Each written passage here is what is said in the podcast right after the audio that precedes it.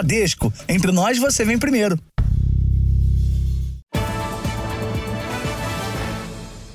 Boa noite. Boa noite. O reconhecimento facial, que já desbloqueia os aparelhos celulares, também tem ajudado a polícia de São Paulo a prender criminosos. Pelo menos 28 suspeitos foram detidos após serem identificados quando iam assistir a jogos de futebol. O sistema de biometria começou a ser usado na Arena do Palmeiras no começo deste ano. O objetivo era diminuir ou eliminar uma prática que é muito comum em jogos de futebol: a venda de ingressos por cambistas. Nós temos certeza que a pessoa que comprou o ingresso é aquela que estará aqui. Aos poucos, a tecnologia substituiu os ingressos físicos de papel. Basta chegar na roleta, esperar o reconhecimento e entrar. A câmera foi programada para pessoas com 1,70m. Quem é mais alto tem que se abaixar um pouco e as crianças devem ser carregadas. Nestes nove meses de sistema de reconhecimento facial, o clube conseguiu acabar com os cambistas. E graças a um acordo com a Secretaria de Segurança Pública de São Paulo, para pelo menos 70 pessoas que vieram assistir a jogos do Palmeiras, não foi uma boa ideia. A colaboração do clube com o governo paulista conseguiu prender 28 criminosos durante jogos do clube. Homicidas, ladrões e traficantes foragidos da justiça. Um procurado por pedofilia em Alagoas também foi preso. Além deles, 42 pessoas que descumpriam medidas judiciais foram impedidas de entrar no estádio. O sistema ajudou ainda a identificar 253 pessoas dadas como desaparecidas. A biometria e o sistema de câmeras da Arena também foram fundamentais para identificar o torcedor do Flamengo suspeito de arremessar a garrafa que se partiu e matou a palmeirense Gabriela Anelli, de 23 anos, em julho deste ano. Até agora, 450 mil faces foram cadastradas pelo sistema. Nós informamos os CPFs de todos aqueles torcedores que compraram ingresso. Uhum. Então, usando as bases de dados da Secretaria e a nível federal, eles identificam dos CPFs das pessoas que estarão aqui. O secretário de Segurança diz que planeja expandir o sistema. Estamos já em tratativas com outros clubes para que também façam essa, essa ampliação, essa, esse investimento em tecnologia, provando que os resultados é, são importantes é, não só na captura de procurados, mas para combater o cambismo, é, que é o nosso objetivo também.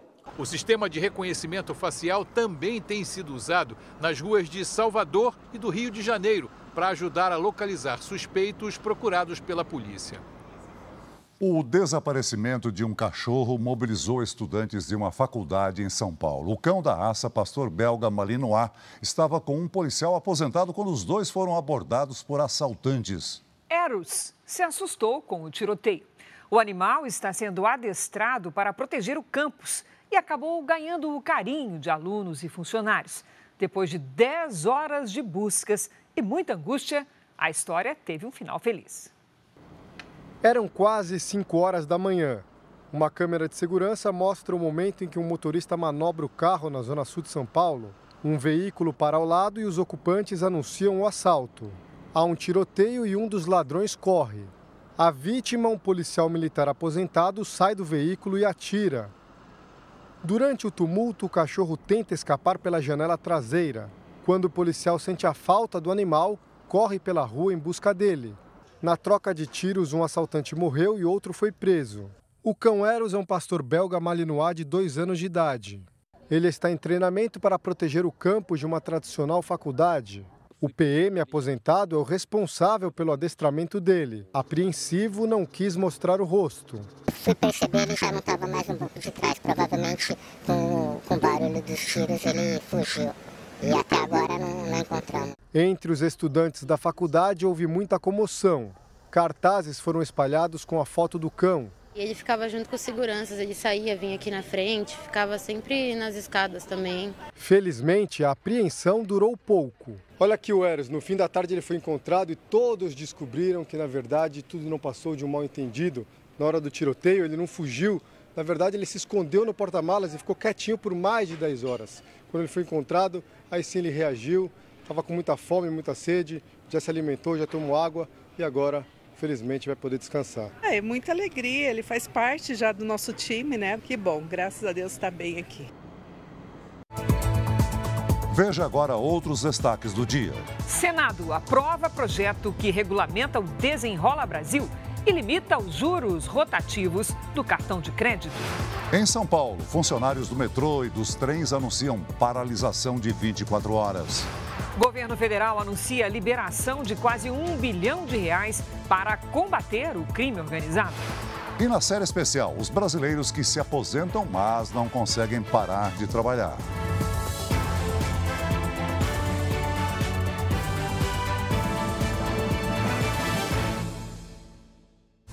Oferecimento Consórcio Bradesco. Conquiste sua casa nova sem juros e sem entrada.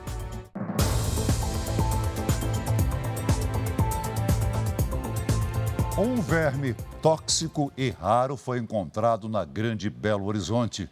A espécie que já foi vista no país em áreas de mata pode ter sido levada para a cidade pelas fortes chuvas que atingiram a região nos últimos dias.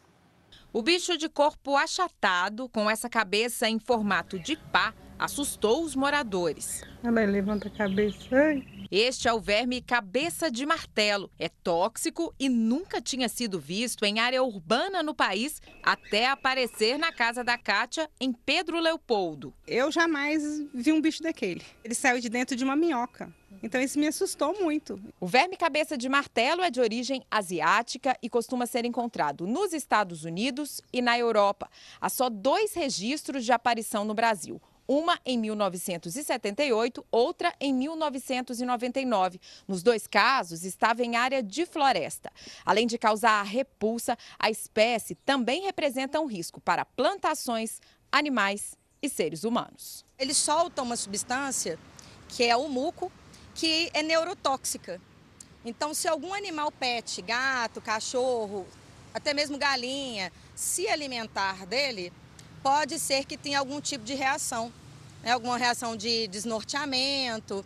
E crianças também, bebês, se se alimentarem delas, se puserem na boca, pode ser que tenha algum distúrbio é, cerebral. Ainda não é possível dizer como o verme chegou a Pedro Leopoldo, mas a região é conhecida pelas grutas, cavernas e mais de 15 sítios arqueológicos. Segundo a bióloga, as chuvas dos últimos dias devem ter contribuído para o deslocamento da espécie para a área urbana. A recomendação é fazer uma boa limpeza onde o verme aparecer.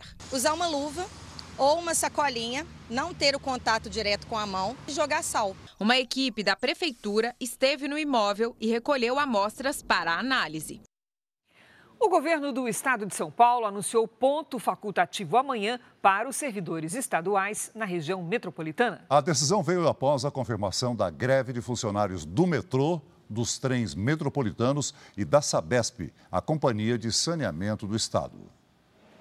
A partir da meia-noite, metroviários, ferroviários e funcionários da Sabesp vão fazer uma paralisação de 24 horas. Um movimento contra a privatização da Companhia de Saneamento do Estado, a Sabesp. Uma promessa de campanha do governador Tarcísio de Freitas. Ninguém pode privar o cidadão do transporte por causa disso, por causa dessa discordância. A gente não pode fazer a militância privar o cidadão de um direito. E a melhor resposta é o seguinte: as linhas que estão funcionando que funcionarão amanhã são as privadas. Acho que a gente está indo no caminho certo. A gente acha que o governador tem que parar esses planos e debater com a sociedade, porque isso vai ter um impacto muito grande na qualidade desses serviços e no custo desses serviços para a população. Mais de 7 milhões de pessoas usam o transporte sobre trilhos na Grande São Paulo todos os dias. No metrô, as linhas 4 amarela e 5 lilás, que são operadas pela iniciativa privada, devem funcionar normalmente. O mesmo acontece com as linhas 8 Diamante e 9 Esmeralda dos trens metropolitanos. Por causa da greve, o governo do estado determinou o ponto facultativo nos serviços públicos estaduais na capital nesta terça-feira e afirmou que as consultas médicas serão reagendadas. As aulas na rede estadual na capital e na região metropolitana foram suspensas e serão repostas. Os serviços de segurança não vão ser afetados. Os restaurantes que servem refeições populares vão funcionar. A Justiça determinou que a CPTM e o metrô operem com 100% nos horários de pico de manhã e à noite. Nos outros períodos, a circulação deve ser de 80% da frota. Caso haja o descumprimento da determinação, os sindicatos podem ser multados em 500 mil reais. A Sabesp também acionou a Justiça. pela decisão, 85% dos trabalhadores ligados aos serviços essenciais de saneamento básico, tratamento e abastecimento de água devem trabalhar. Para tentar diminuir o impacto da greve, a Prefeitura de São Paulo adotou algumas medidas. Suspendeu o rodízio de veículos. Também decretou ponto facultativo e prometeu reforçar o transporte com 100% da frota de ônibus em operação. Quem depende do transporte público já prevê uma terça-feira complicada. Eu não consigo vir trabalhar.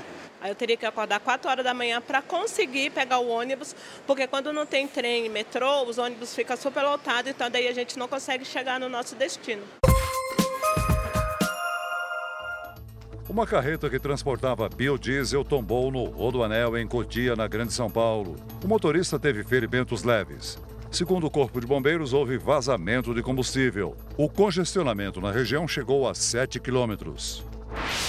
A usina hidroelétrica de Santo Antônio, em Porto Velho, paralisou as operações por causa da seca no Rio Madeira. O operador nacional do sistema elétrico disse que a medida é temporária. O nível da vazão do Rio Madeira está 50% abaixo da média.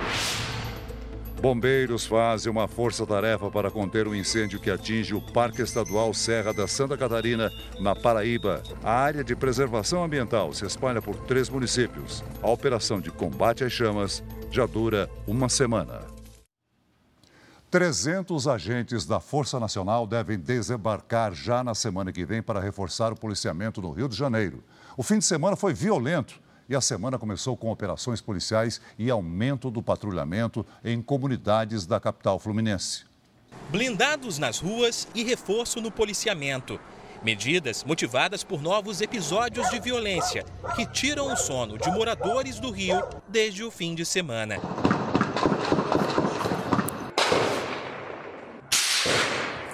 Em Anchieta, na Zona Norte, criminosos com roupas camufladas invadiram a comunidade As de Ouro. Este motorista foi rendido. Repare que, além do condutor, uma criança também sai do veículo. Neste outro ponto, mais vítimas. A família é parada pelo grupo e forçada a entregar o carro para ser usado na fuga dos criminosos. Desde sexta-feira, homens armados tentam invadir a região que é alvo de disputa entre duas facções criminosas. Moradores relataram momentos de tensão. Nós não temos direito nem de ir nem de vir, né? Porque é um momento de terror mesmo, terror.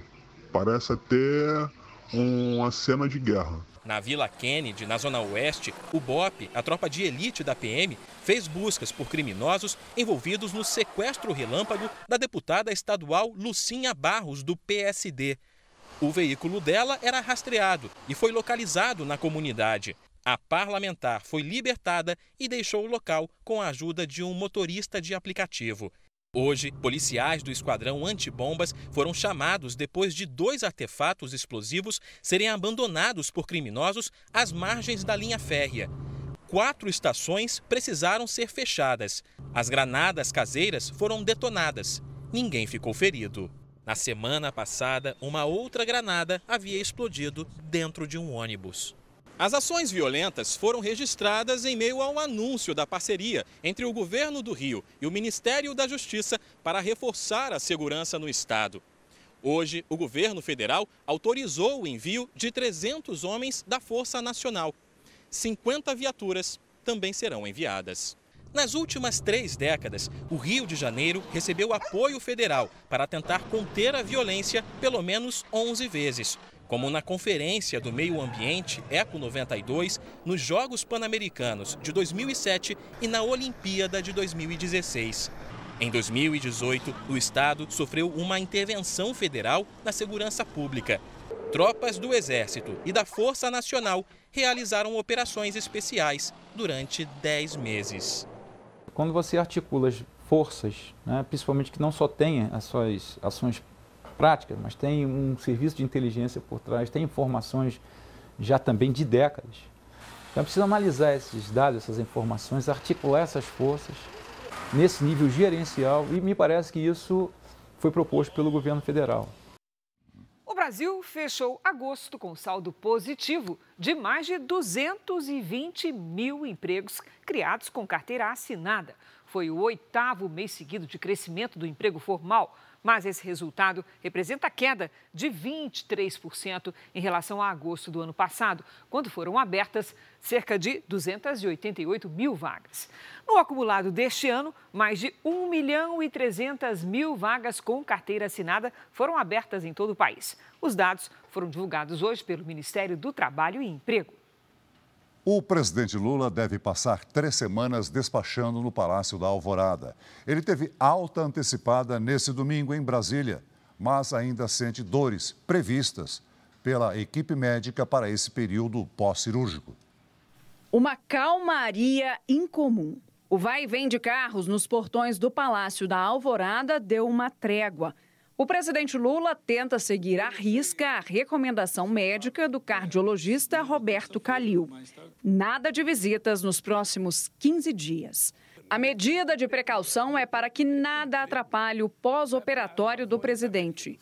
Hoje, ele passou parte do dia descansando e recebeu apenas o fisioterapeuta para as sessões de reabilitação. Lula foi liberado pelos médicos pelo menos dois dias antes do previsto, após as cirurgias para tratar uma artrose no fêmur e a retirada de pele das pálpebras. Nas redes sociais, o presidente agradeceu as mensagens de apoio e disse que está se preparando para correr uma maratona.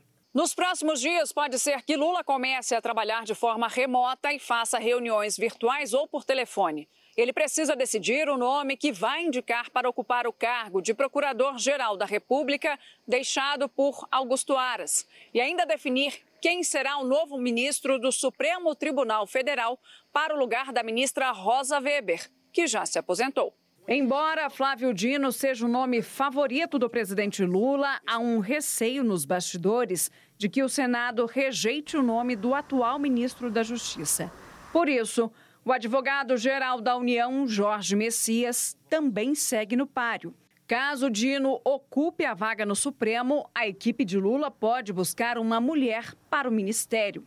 Há uma pressão em torno disso, principalmente porque das três exonerações no governo, duas foram de mulheres.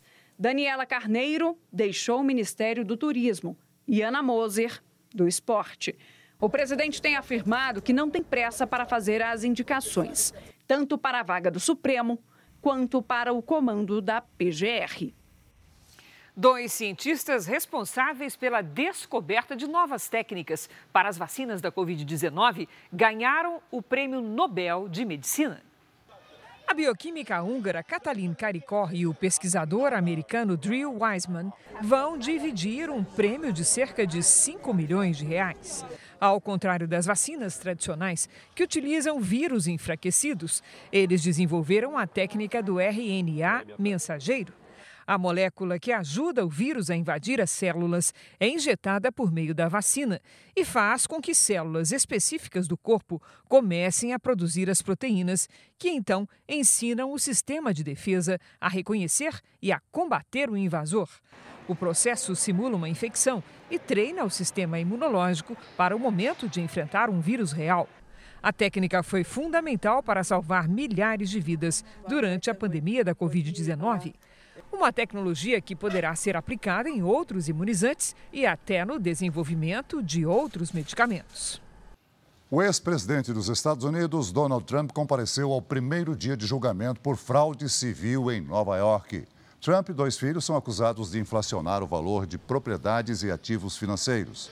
O crime não é passível de prisão, mas Trump pode ser multado em mais de um bilhão de reais e ser proibido de fechar negócios em Nova York. O ex-presidente afirma que sofre a maior caça às bruxas de todos os tempos porque é o principal candidato do Partido Republicano para a próxima eleição. Diz também que não cometeu nenhum crime. O julgamento deve se estender por meses. Aqui no Brasil, outubro começou com muita chuva no Sudeste. Apenas nas últimas 24 horas, São Paulo registrou quase 80% do volume esperado para o mês inteiro. Hora de conversar com a Lidiane Sayuri. Oi, Lid, boa noite. Essa chuva vai continuar nos próximos dias? Continua assim, Cris. Boa noite para você, boa noite, Celso. Boa noite a todos que nos acompanham. A umidade e a circulação de ventos favorecem a formação de nuvens de chuva, principalmente sobre o sudeste e o centro-oeste. Chuva fraca e passageira no sul da Bahia e entre os litorais do Ceará e da Paraíba. Na região norte, previsão de pancadas isoladas, apenas em Boa Vista, centro-norte do Amazonas, no Acre e em Rio Branco. Volta a chover no sul. Os ventos úmidos do mar provocam tempestades entre o norte do Rio Grande do Sul e o Paraná. Tem alerta de ressaca entre os litorais do Rio Grande do Sul e de Santa Catarina. Nesta terça, faz até 25 graus em Porto Alegre. À noite, a chuva aparece e segue por toda a quarta-feira. Essa chuva ganha força com a passagem de uma frente fria. Na quinta, para de chover e faz até 21 graus. Em São Paulo, amanhã, 28, com chuva em pontos isolados. Quarta mais quente, com 30 e temporais à tarde. Quinta nublada, com chance de tempestades o dia todo e máxima de 23. Na sexta, o sol aparece, esquenta até os 28 e pode chover forte à tarde. No giro pelas capitais, em Florianópolis, a máxima não passa dos 24. No Rio de Janeiro, 26. Em Natal, 31. Em Campo Grande, 35. Em Manaus e em Palmas, até 39. Vamos ao tempo delivery, começando com a Alisson, que é de Conselheiro Lafayette, Minas Gerais. Vamos lá. Oi, Alisson, boa noite. Terça quente, com 28 graus e risco de temporais a qualquer hora. Na quarta e na quinta, o calor aumenta com 31 e possibilidade de chuva forte à tarde. Agora é o Elton de Alto Horizonte, Goiás. Vamos lá, Elton, aqui na nossa tela. Semana quente com chuva forte por aí também, viu, Elton? Amanhã faz 35 graus, na quarta, 36 e olha só, na quinta, até 37. Faça como eles e mande seu pedido pelas redes sociais com a hashtag você no JR. Cris, Celso. Obrigada, Lid. Até amanhã, Lid. Hoje é dia de estreia. A nona temporada da série Reis chega com novos personagens, novas tramas e um novo reinado é a sucessão, que vai retratar a história completa do rei que ficou famoso como o homem mais sábio do mundo, Salomão.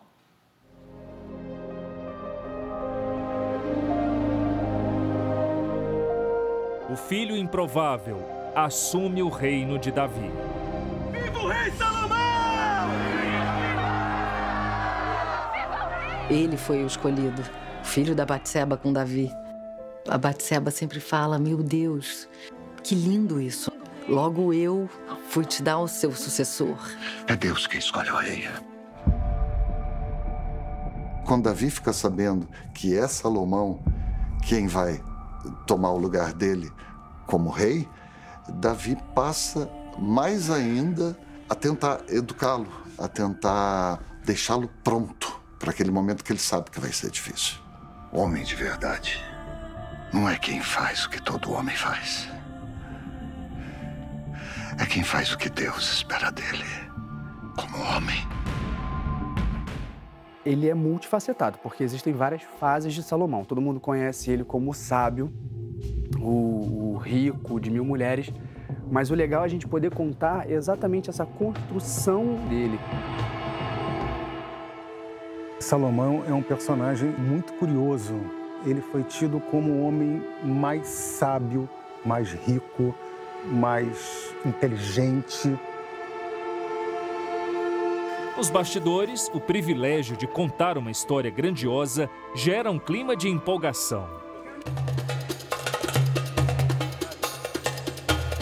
A minha expectativa é a melhor, porque de longe é o melhor roteiro que eu já vi, é o melhor personagem que eu já fiz. Então eu estou muito ansioso para saber e muito convicto que as pessoas vão curtir muito. Nessa temporada, grandes amigas vão viver uma situação difícil. De um lado, Naamá, que casou secretamente com Salomão. E com meu filho sobre você. Do outro, Abisag, concubina de Davi, prometida ao novo rei. Eu quero que Salomão a tome como esposa depois que eu me for. Só o fato delas serem melhores amigas, a gente já pode imaginar o conflito que vai existir ali entre elas e, consequentemente, entre elas e o Salomão por causa disso. Mas as atrizes seguem unidas na empolgação pela nova fase. Toda a história vai ter uma reviravolta muito grande. As pessoas vão se surpreender muito com Namá. Ela vai começar a ter atitudes assim que realmente as pessoas não esperam. Às vezes eu me culpo por não ter dado mais filhos ao seu pai.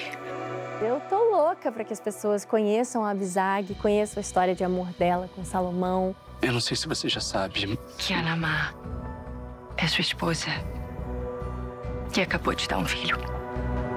Abizag não é a única que vai entrar na vida de Salomão.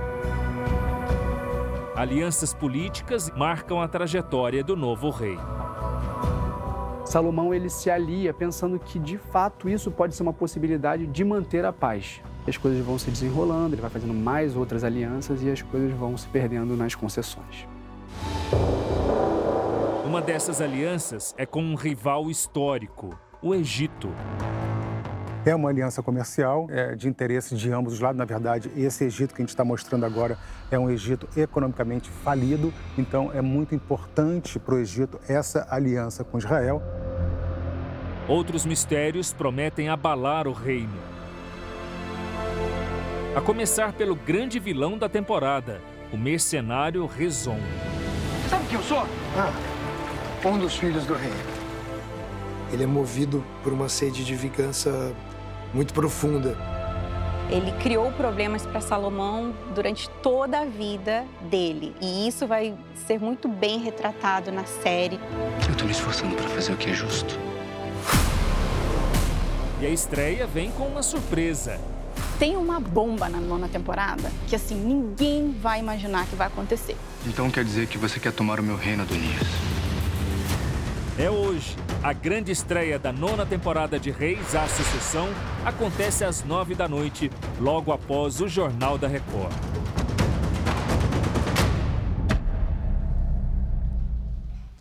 Veja a seguir: governo federal anuncia Programa Nacional de Combate ao Crime organizado com 900 milhões de reais em investimento. Na série especial, quem são os brasileiros que se aposentaram na carteira de trabalho, mas continuam no batente todos os dias?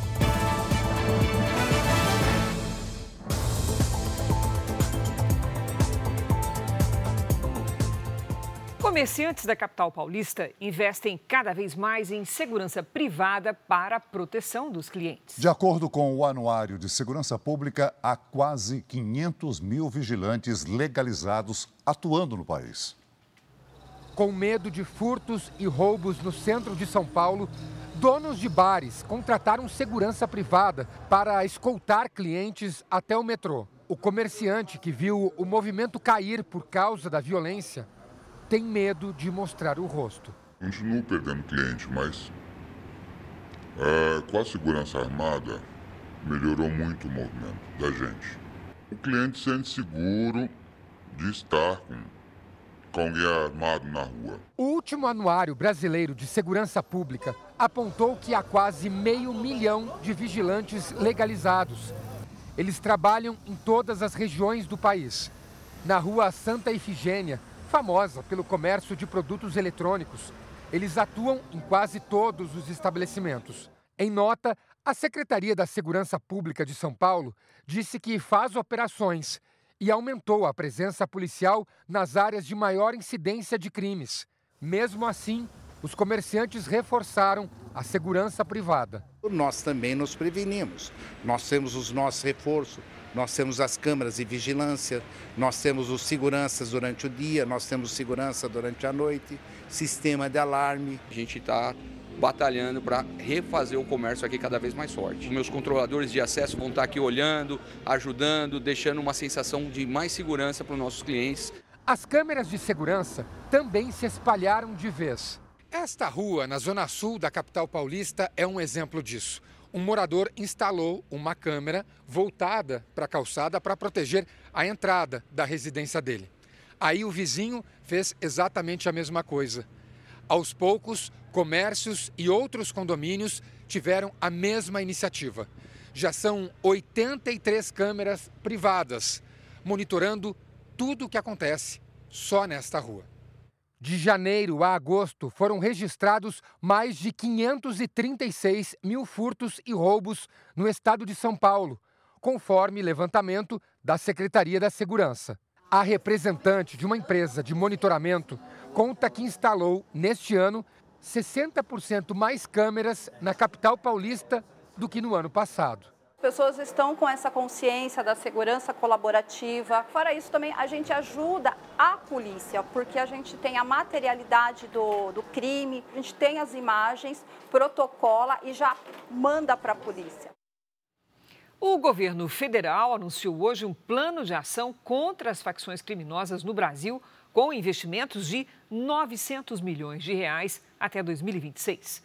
O Ministério da Justiça já liberou hoje 43 milhões para a Bahia e autorizou o envio da Força Nacional de Segurança para o Rio de Janeiro. Os dois estados enfrentam um aumento no número de mortes violentas. Em setembro, na Bahia, 68 pessoas morreram em confrontos do crime organizado com a polícia. O investimento de 43 milhões de reais anunciado hoje pelo Ministério da Justiça vai ser encaminhado para as forças de segurança do estado. Além disso, nós estamos com 109 policiais a mais das nossas forças, PF, PRF e o COT da PF. Deslocamos para lá cinco blindados para operações e helicóptero. Então, nós estamos colocando dinheiro na Bahia, reforçando ações que já vinham de antes, e nós colocamos já algumas semanas esse efetivo extra na Bahia. Dados do Instituto de Segurança Pública do Rio de Janeiro também confirmam a alta no número de assassinatos no estado. Até agosto deste ano, foram 2.190 mortes, um aumento de quase 10% em relação ao mesmo período do ano passado. Hoje, o ministro Flávio Dino autorizou a atuação da Força Nacional de Segurança no estado. O apoio à Bahia e ao Rio de Janeiro faz parte do Enfoque, Programa Nacional de Enfrentamento às Organizações Criminosas, anunciado hoje pelo Ministério da Justiça e Segurança Pública. No total, o governo federal pretende investir 900 milhões de reais até 2026 no combate ao avanço do crime organizado no país. O plano é dividido em cinco eixos: integração institucional e informacional, aumento da eficiência dos órgãos policiais, operações em portos, aeroportos, fronteiras e divisas, aumento da eficiência do sistema de justiça criminal e cooperação entre governos e órgãos municipais e estaduais. Segundo o ministro Flávio Dino, serão 40 ações e projetos para fortalecer a investigação criminal e a atividade de inteligência. O que singulariza o lançamento de hoje, o que é próprio do enfoque, é exatamente essa dimensão do trabalho, sobretudo com as polícias civis e com a Polícia Federal. Então, nós temos o policiamento ostensivo e nós temos a polícia investigativa. O enfoque é, sobretudo, fortalecimento de investigação e inteligência em segurança pública e focado nas organizações criminosas. O Senado aprovou a lei que cria o Desenrola Brasil, programa de renegociação de dívidas do governo federal, que segue agora para a sanção do presidente Lula. Nos últimos três meses, os bancos renegociaram quase 16 bilhões de reais em dívidas dos brasileiros. Os senadores aprovaram o texto às pressas, depois que a equipe econômica do governo alertou que a proposta deveria ser votada até amanhã, para a medida provisória que deu início ao programa não perder a validade. O Desenrola Brasil foi criado para ajudar inadimplentes a regularizar os pagamentos de dívidas junto a bancos, varejistas e concessionárias de serviços. Assim como nós votamos com prioridade o desenrola que resolve o endividamento das famílias brasileiras, nós temos que reconhecer o grande índice de endividamento de estudantes brasileiros em relação ao FIES. Então, propostas dessa natureza que visem equacionar essa realidade, que é uma realidade ruim, vindo do governo ou não, obviamente que haverá de ter é, preferência aqui no Senado Federal, nós vamos ter toda a atenção com isso. O projeto aprovado estabelece também um limite para os juros do rotativo do cartão de crédito, quando o cliente não paga o total da fatura e joga a dívida para o mês seguinte.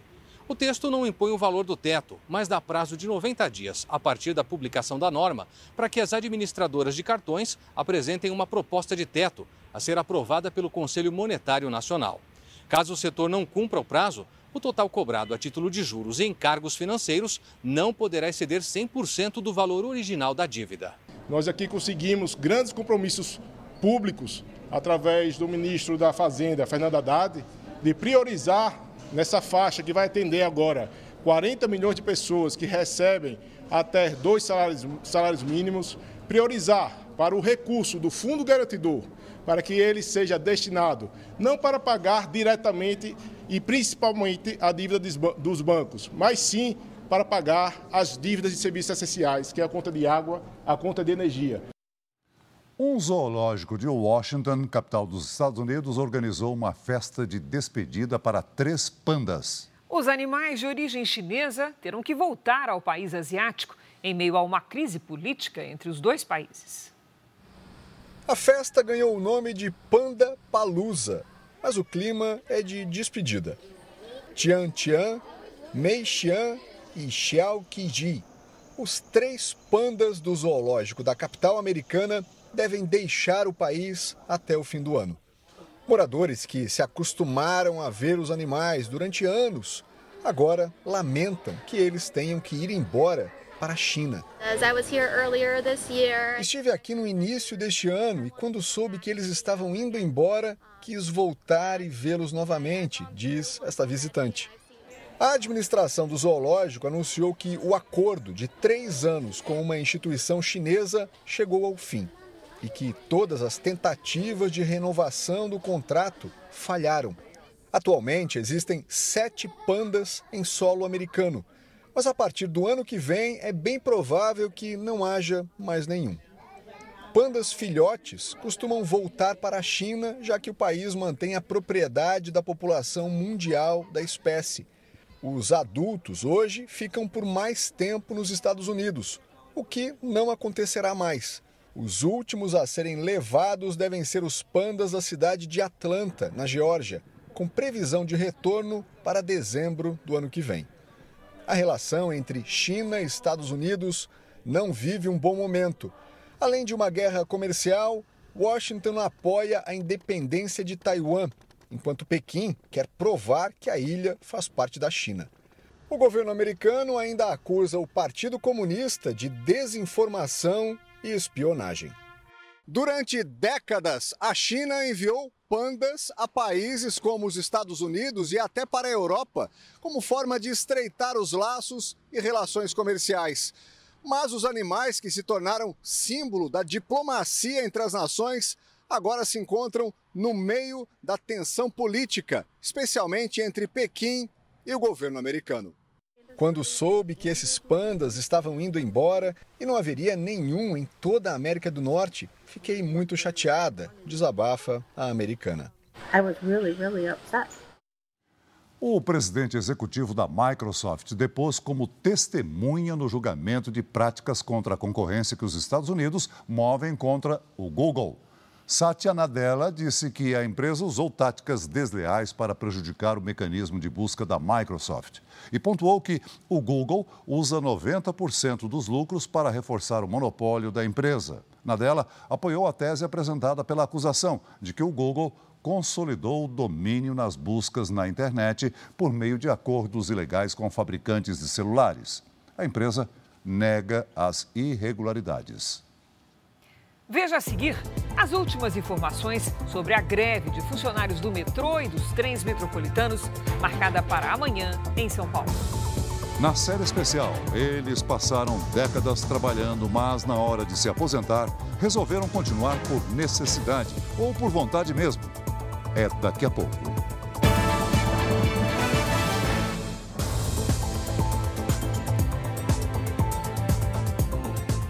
Voltamos a falar do anúncio da greve no metrô, nos trens metropolitanos e na Companhia de Abastecimento de Água de São Paulo.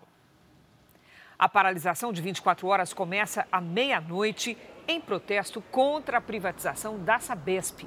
Apenas duas linhas do metrô e duas dos trens metropolitanos vão funcionar, porque são operadas pela iniciativa privada. A Justiça determinou que o metrô e a CPTM mantenham 100% da frota nos horários de pico da manhã e da tarde. Os sindicatos podem ser multados em 500 mil reais caso descumpram a decisão. As aulas foram suspensas nas escolas estaduais da região metropolitana e a Prefeitura de São Paulo suspendeu o rodízio de veículos. Subiu para 12 o número de mortos num acidente com um ônibus no interior de São Paulo. O veículo levava 30 pessoas quando tombou na rodovia perto da cidade de Guatapará. Segundo a polícia, chovia no momento do acidente. Oito pessoas morreram ainda no local. O motorista está internado e não foi ouvido. A perícia vai determinar o motivo do acidente. Veja este caminhão. O motorista perde o controle da direção e atinge pelo menos cinco veículos em São Paulo. Veja de novo o momento das colisões. Apesar do susto, apenas uma pessoa ficou ferida. Ela não corre o risco de morrer. O Aeroporto Internacional Tom Jobim, no Rio de Janeiro, já começou a operar com mais voos. Aumentar o movimento no Galeão faz parte de um acordo entre os governos federal, estadual e municipal para desafogar o Santos Dumont. A transferência de voos do Santos Dumont, no centro do Rio, para o Galeão, na Ilha do Governador, foi antecipada em um mês pela Agência Nacional de Aviação Civil, a ANAC. A decisão, entre outros motivos, foi para desafogar o Santos Dumont, que, embora seja mais perto do centro e da zona sul do Rio, tem uma estrutura menor do que a do Galeão. A expectativa é que depois de três anos em queda, o movimento volte a subir no terminal do Tom Jobim. Até quando olha para o painel aqui, a gente vê que tem até duas páginas, né? Bem mais voos aí a, a, a, desde ontem, né? A funcionária do quiosque já notou o aumento nas vendas. A gente teve um levantamento aí de 20 a 30% de faturamento da loja de ontem para hoje. De manhã, o ministro de Portos e Aeroportos fez uma visita técnica no Galeão para conhecer o plano de expansão do terminal. A gente quer buscar cada vez mais voos nacionais, voos internacionais. A gente está trabalhando para trazer novos investimentos aqui para o Galeão. Então eu saio daqui muito estimulado para que a gente possa fortalecer o Galeão no Brasil. Este mês, o número de decolagens previstas no Galeão será quase 30% maior do que o esperado em setembro. Com um aumento gradual previsto pela ANAC, serão perto de 3 mil voos partindo daqui em dezembro. Até o fim do ano, o Aeroporto Internacional do Rio vai atender ao todo a 44 destinos, com fluxo de quase 8 milhões de passageiros. Já o Santos Dumont, a cerca de 18 quilômetros daqui, passa a ter menos voos, mas vai receber 300 milhões de reais para obras na pista. O anúncio do edital de licitação foi feito em uma reunião entre o ministro de Portos e Aeroportos e o prefeito do Rio, Eduardo Paes. O investimento será para melhorar as condições de pousos e decolagens no Santos Dumont. A partir de janeiro do ano que vem, o terminal vai ficar limitado a voos para um raio de até 400 quilômetros, ou seja, para Congonhas, em São Paulo, Pampulha, em Belo Horizonte e Vitória. A possibilidade de estender os voos até Brasília ainda está em estudo. Fiz mais uma vez o apelo ao ministro que se permitisse que o Santos Dumont tenha voo para Brasília. Né? Ele, obviamente, tem que encontrar os caminhos jurídicos legais para isso. As polícias de Goiás e do Paraná investigam brigas entre torcedores no fim de semana. Houve também um caso de racismo no estádio do Curitiba. Em Curitiba, moradores registraram brigas antes do clássico entre Curitiba e Atlético Paranaense. Rojões foram atirados contra rivais. Sete pessoas foram presas. Dentro do Couto Pereira, dois torcedores do Curitiba imitaram um macaco para ofender os rivais. A polícia investiga o caso como racismo e trabalha para identificar os agressores. Violência também em Goiás. Um ônibus de linha que levava torcedores do Vila Nova foi atacado logo após sair do ponto em Senador Canedo, na região metropolitana de Goiânia. Rivais do Goiás aparecem arremessando pedras e batendo no veículo com pedaços de madeira. Uma pessoa foi presa. Goiás e Vila Nova sequer estão na mesma divisão do Brasileirão e não se enfrentariam. O Coritiba disse em nota que repudia todo e qualquer ato de racismo e discriminação e que essas condutas não são compatíveis com a história do clube. 21 milhões de aposentadorias são pagas pelo INSS no país. Se fosse só pela carteira de trabalho, os beneficiados já deveriam estar curtindo a vida. Mas para muitos, não é o que acontece. Na série especial do Jornal da Record dessa semana, conheça Aposentados cheios de histórias que nem pensam em parar.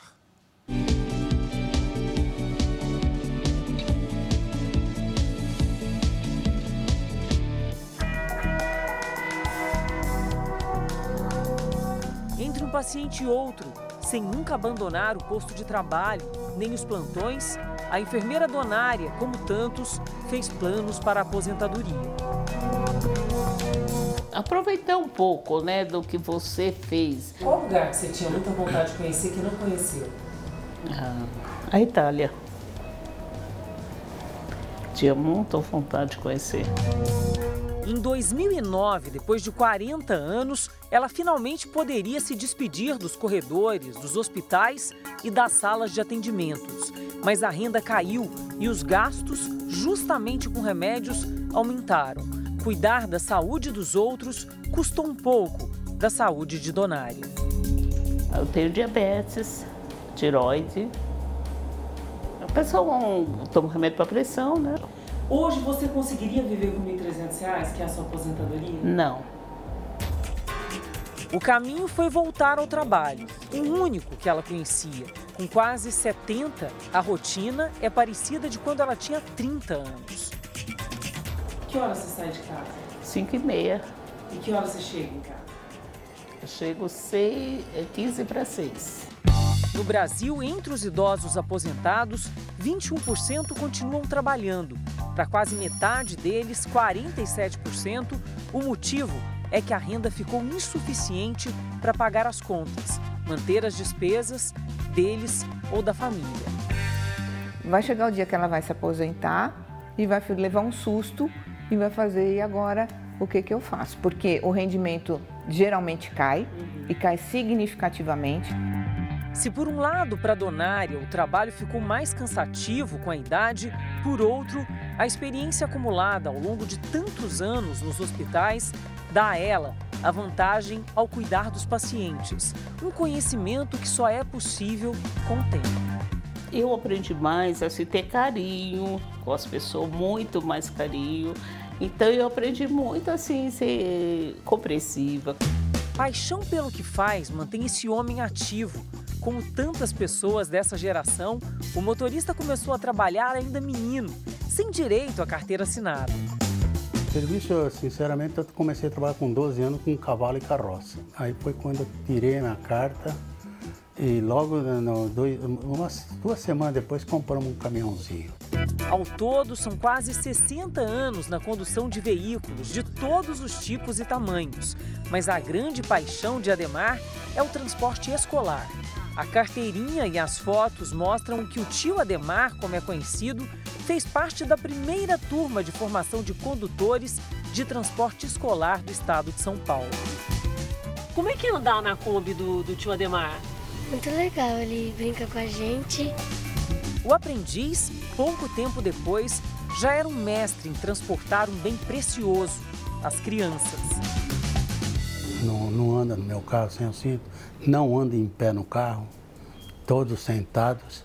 Isso é uma, uma coisa que não é luxo, não, isso é obrigação nossa.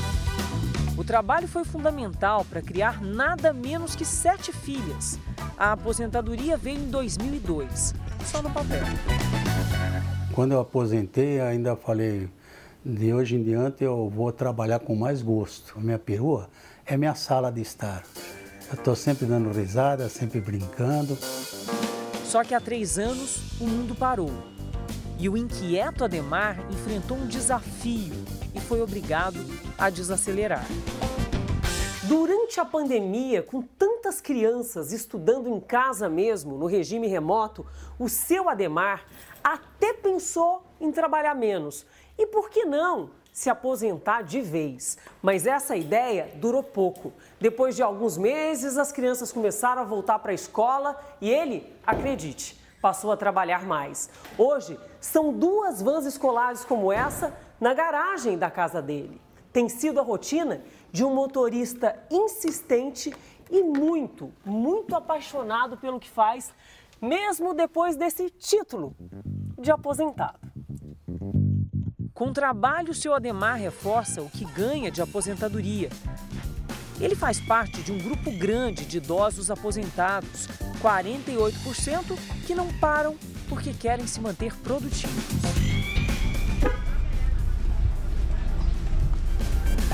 E assim, com olhos sempre atentos, seu Ademar segue trabalhando. Um piloto conhecido nas escolas e nas ruas, até durante as férias dos alunos. Um dia eu estava lá comprando uns negócios e aí vi, ó o tio Ademar, olha o tio Ademar. Isso é uma alegria muito grande. Na praia, olha quem está ali, mãe, olha lá quem está, pai. Tá, é, muita, é muita alegria. Uma vocação que passou para as filhas. Das sete, quatro também trabalham com transporte escolar. Por que, que vocês estão seguindo a mesma linha? Por causa do amor. Ele faz isso com muito amor e a reciprocidade dele com as crianças né, é muito puro. Já idoso, ao chegar em casa depois de um dia corrido, Ademar às vezes se pergunta: será que é hora de estacionar o carro de vez? Mas a melhor resposta é mesmo a das crianças.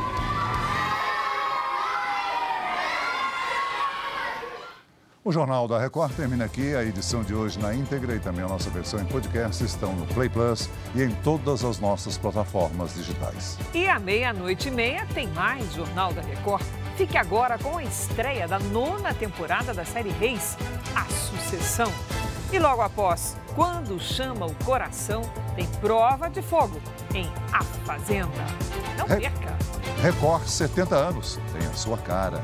Boa noite ótima noite para você.